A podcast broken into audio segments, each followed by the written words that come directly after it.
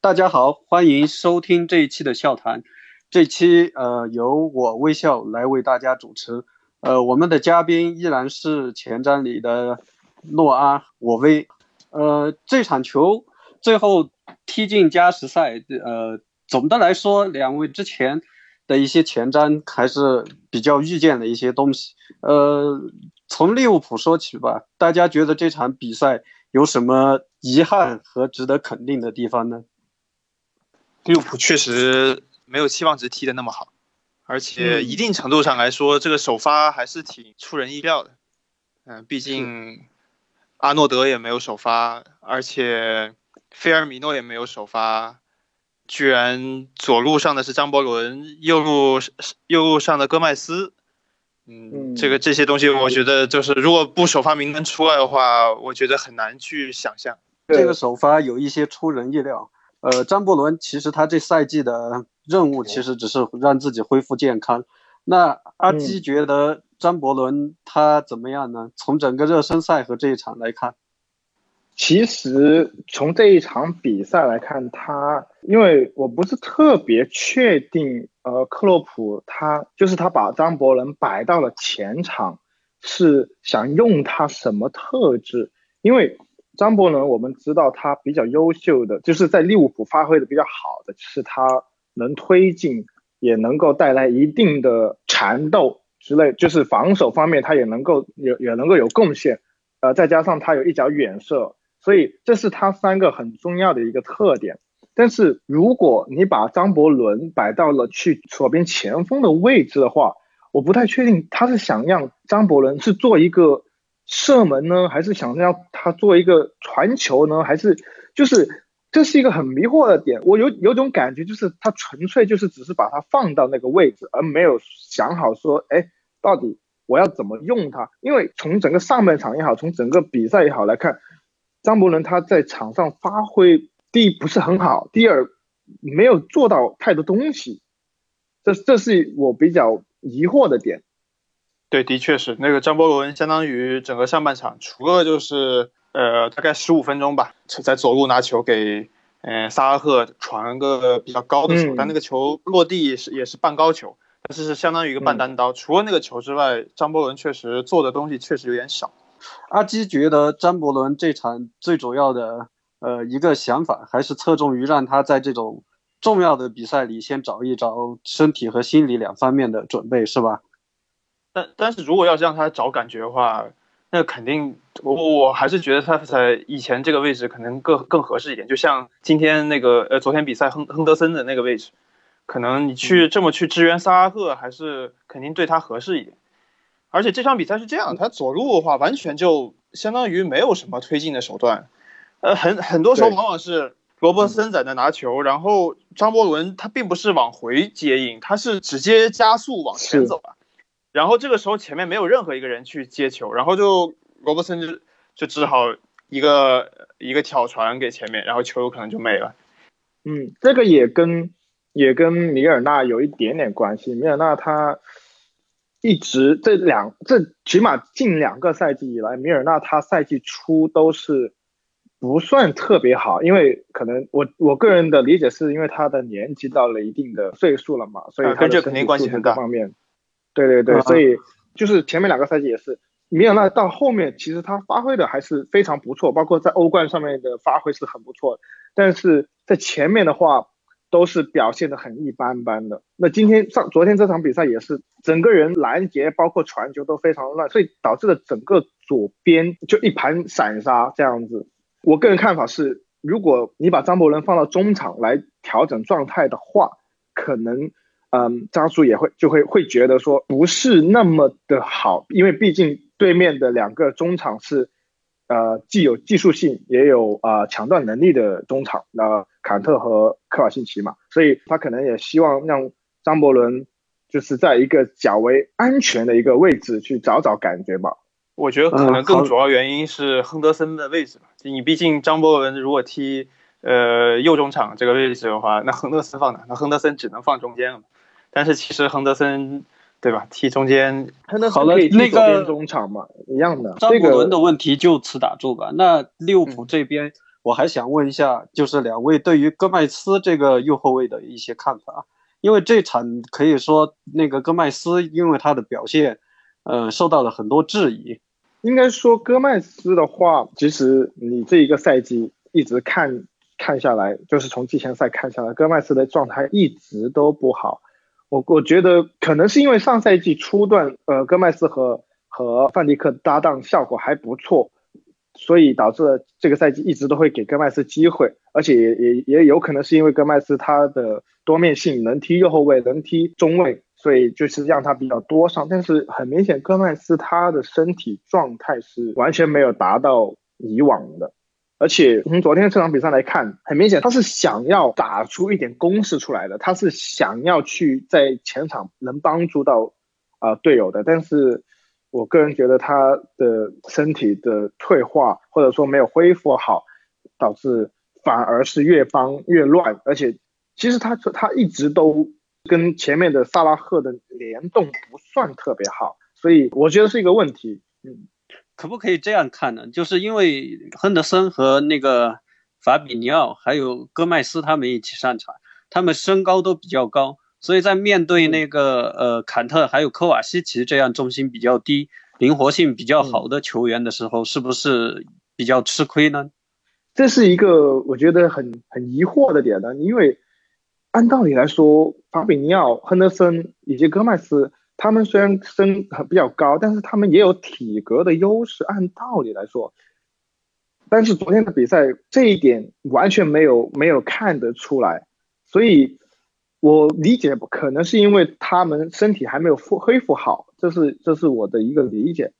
坎坎特和科瓦西奇这场其实让很多利物浦球迷很眼红啊，因为一方面那个坎特和科瓦西奇他们跑动能力非常强。呃，而且科瓦西奇在皇马也练出了不错的缠斗的技巧，所以他们一方面具有冲击力和重心脚下的优势，一方面又兼具防守。呃，这点我微觉得这场针对利物浦做的怎么样呢？呃，首先是先说这两个球员吧，就是坎特和科瓦西奇，可以说他们可以说是切尔西进攻的发起者。呃，因为其实不管是坎特还是科瓦西奇，他其实。带球都非常稳当，他甚至稳当程度是比科瓦西奇是比普里西奇还要好的，所以说这个这个进攻往往是从这一侧来推动来发起的，而且他们可以带动着整个队形往前，也能吸引利物浦两到三名球员呃过来防守，然后再能把球分出去。呃，对于前面这个问题，利物浦的确是体格优势其实非常大，因为整整个上半场能看到好几个球，就是球。呃，塞过去之后，然后甚至，呃，切尔西球员能领先半个身位，然后也能被利物浦球员，呃，很快就用体格把身位卡住，再抢回来。不管是范范泰克抢，还还是罗伯森抢佩德罗，这这样的画面有非常多，包括马蒂普抢普利西奇。但是是有一个这样的问题，呃，切尔西是除了吉鲁之外，没有其他人个子都很矮。而且都很灵活，所以这个问题就是，呃，我觉得兰帕德的思路是通过传切，包括带球这样的，呃，打法，呃，而且还有不断的有人在前面去插两个中卫的身后，呃，只不过这场比赛大多数时候是吉鲁去在插，而不是两个边锋，然后这个时候，嗯，不断的插，而且不断的通过直塞，呃，后面的带球去打散利物浦的阵型，然后去。呃，冲击利物浦后卫的身后直塞，这样虽然很多球是不成功的，但是会能导致一个什么问题呢？就是利物浦可能不会把这个球清的很干净，然后切尔西，你这个时候身材矮小的球员，我既灵活又敏捷，而且启动又快，我去拿二点，那比有时候会比你体格大的球员要是要有优势的。体格大的球员更多的优势是在于，因为腿长嘛。然后我封线路的面积就大，所以这个时候切尔西球员也会也必须付出额外的跑跑动，呃或者更多的传接配合，才能去闪开更更多的空间。而普里西奇是一个踢球非常聪明的球员，佩德罗同样也是。然后这两个人通过大量的跑动，能带带开很多空间。是，呃，这场之前我记得我为我们私下呃就是大概聊过一下。我说我觉得那个普利西奇，我是比较看好，把他尽量往前推一点，在两个的内部做一个呃自由人来支援吉鲁。呃，这场有没有这种感觉？普利西奇的位置跟那个夏季热身赛的时候有没有更往前靠的感觉呢？嗯，是有，但是普利西奇还是因为他本身还是个中场，他当不了锋线上的球员，所以就说他太太往前推，肯定是也有他的问题。像尤其是普利西奇踢球，有时候我都觉得太聪明过于合理了，对，过于合理了，有的时候，对，因为每一个处理都是非常合理。但是切尔西问题就是，若日尼奥也是这样的人，然后普利西奇也是这样的人，你不可能，你不可能球场上所有人都是这样的，对。还有一点，普利西奇他是，就是我不知道他会不会对他未来有影响，但是我觉得有可能会成为一个因素嘛，就是对他未来的发展呢，就是普利普利西奇他还是很年轻，这第一点。第二点是，普利西奇在美国是踢老大的呀，对。那如果他在美国踢老大，我不知道会不会就是在美国队里面，就是慢慢慢慢就是。因为你在美国队踢老大，你肯定要自己多用球啊，对吧？那我就在我就在想，会不会这一个方面会对他有影响？会不会就是未来让他长长，就是在用球方面，在拿球方面长长球呢？这个是，他是，我觉得他主要拿球，我觉得影响他最深的主要还是他身体，就是他是速度，对，他是他速度真的是起不来，就是你可以看到，就是他带球可以很粘脚，但是。但是你，但是他其实对带球还没有科瓦西奇好，科瓦西奇还能一路直接就进去，那普里西根本不可能这个事情。切尔西的矛盾点就在这里，就是你像这场比赛，就是呃普里西奇也塞球，呃科瓦西奇也塞球，若日尼奥也塞球，佩德罗也塞球，然后跑的人是谁？跑的人往往就是吉鲁一个人。但吉鲁身材太高大了，而且他他已经三十多岁，他启动本来就慢。再一个，他本来他拉边带球又不会很好，他如果在内部持球，也不一定能闪开空间，从内部直接去射门，呃，所以这就导致一个问题，就是吉鲁的消耗特别特别大。应该是不冲突的，就是能塞的人他他也是能跑的。这个会不会有一定的磨合因素呢？因为其实据我之前的了解，那个佩德罗和普利西奇，实际他们也非常善于跑无球的。没错。对对，他们很很，所以所以说就是严格来讲是这样，就是呃，你像之前不管是孔蒂也好，还是恩格也好，那都是吉鲁回撤一拿球，然后呃依靠住对方的中后卫，然后再把球塞给呃后插上的呃不管是边后卫还是边锋。但是这场比赛这样的画面，像整个上半场就出现了那一次，呃那一次就是吉鲁扛住了范戴克，然后。把球横向这么传过来，然后马蒂普没有拦截到球，然后，呃，传给了佩德罗。但是这是为数不多的一次。另一个就是，呃，当然有一个我说我前面所说的矛盾一点就是，普利西奇他究竟他终究不是一个锋线球员，所以说他前插的效果其实是不如佩德罗前插效果的。然后，因为他包括他虽然说射门也也不差，但是他如果他真的把他换位到锋线了。他能干的事情也不是很多，所以他更更更接近一个，还是更接近一个中场。那他能不能在一定程度上起到就是过去，呃，阿森纳时期那个桑切斯那样的类似的效果呢？呃，那他没有桑切斯那么好的身体啊，所以所所以桑切斯能够靠着有点类似于马利的这种带球，直接能像冲程锤一样把把对方防线能凿凿出防线。但是你看昨天像。普里西奇，他真的真正一对一的时候，优势并不是很大，他更多的时候还是靠非常灵活而且很聪明的这种踢法去跑位，然后去找到空当，然后再去联系其他队友，这是他所擅长。其实包括在多特时期，就是那是奥巴梅扬和邓贝莱非常厉害，然后普里西奇作为一个副手又能完成的非常得当，所以他能踢的也很好，数据也不差。其实其实这个球是就是关系到。为什么说吉鲁他只能够多穿插呢？是因为利物浦方面范迪克也好，呃马蒂普也好，他们能够顶得住啊吉鲁。我的理解是利物浦的整体防线能够把吉鲁给顶得很前，而不怕身后的空间。因为呃克洛普的逼抢一直都是能够做得非常好，所以就是因为随便一个中卫他在顶上去之后能够回得来，所以导致了你很多时候穿插的只能还是要靠小小快灵的人去去做到。而而昨天这场比赛的话，我觉得还是那个脑问题吧，因为利物浦一直边内，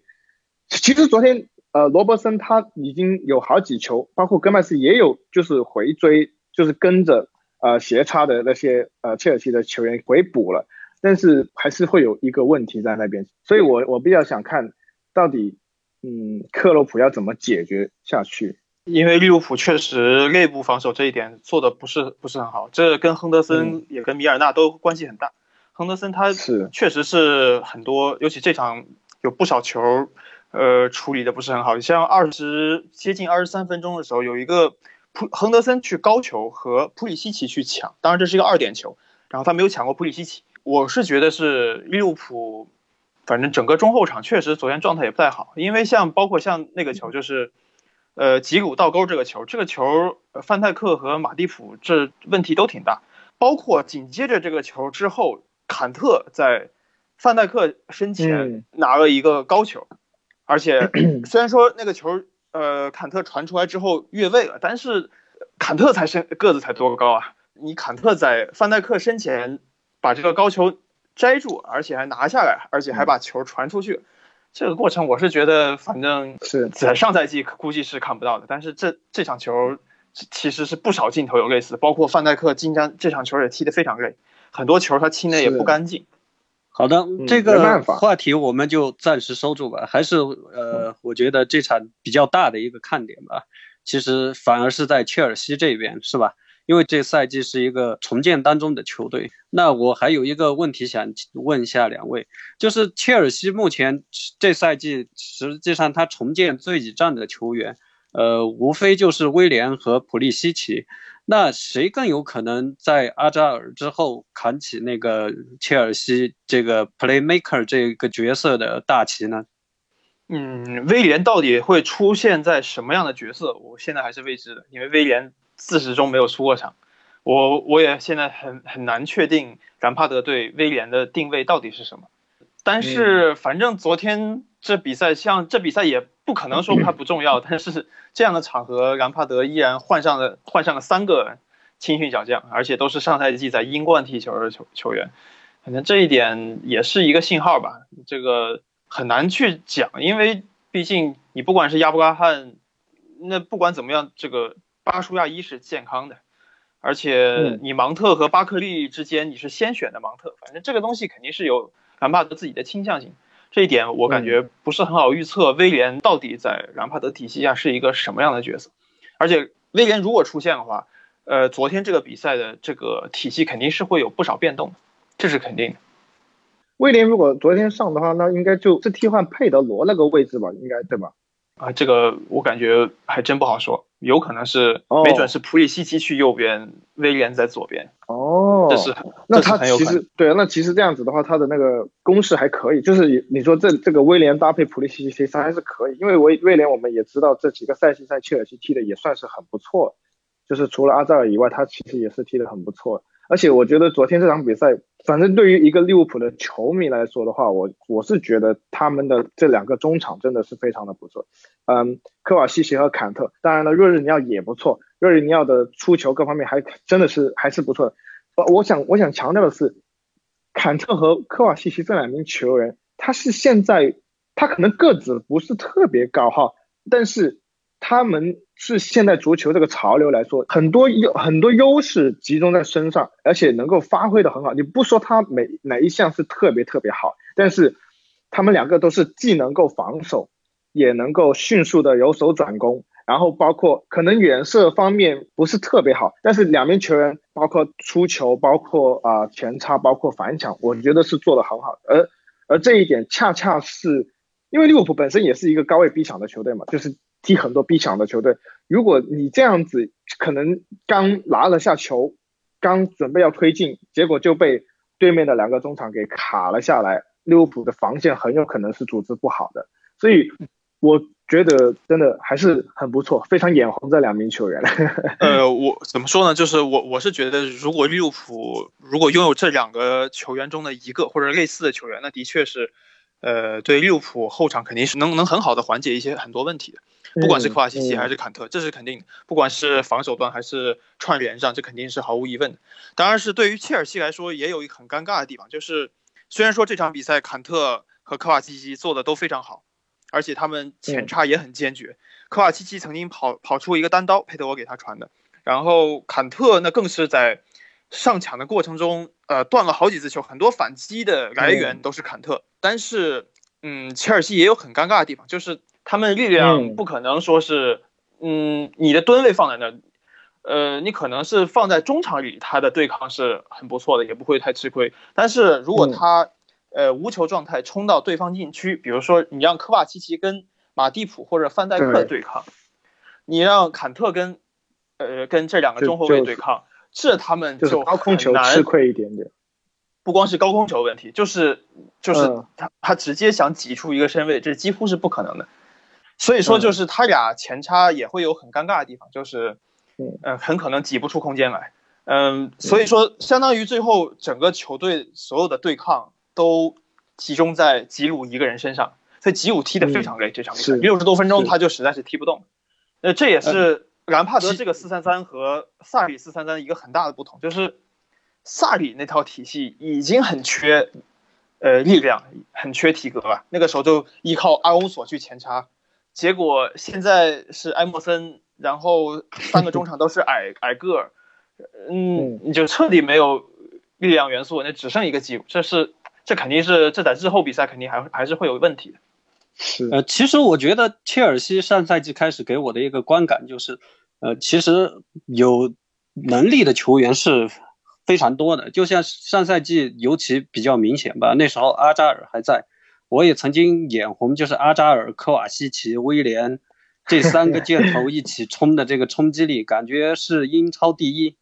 但是，包括这赛季也有这个感觉吧。切尔西他对于整个整体的捏合一直找不到感觉。其实从这点来看，我觉得若日尼奥其实是非常关键的，因为若日尼奥有很多的梳理球。那我微对这场，包括之前的热身赛里，这个若日尼奥他这赛季的。呃，一个定位和用法有没有一些什么呃看法呢？嗯，我是觉得就是嗯，取决于什么阵型吧。反正兰帕德在不同的比赛里已经呃使用了截然不同的打法，以及就像这场像踢曼联，包括之前热热身赛，这里面若日尼奥的角色和作用是都是不太一样的。但是有一点能看出来，就是呃，兰帕德还是比较注重于若日尼奥的保护，他也很清楚若日尼奥防守上的很多问题。但是这个平衡，我感觉他也可能很难去解决，因为现在身后两个中后卫也很难去再给若日尼奥帮很多忙，这是这是这是没办法。嗯，所以这一点我觉得以后再看吧。而且而且这个体系很可能消耗还是很大，尤其像对边锋的消耗非常大，他的跑动、他的冲刺量，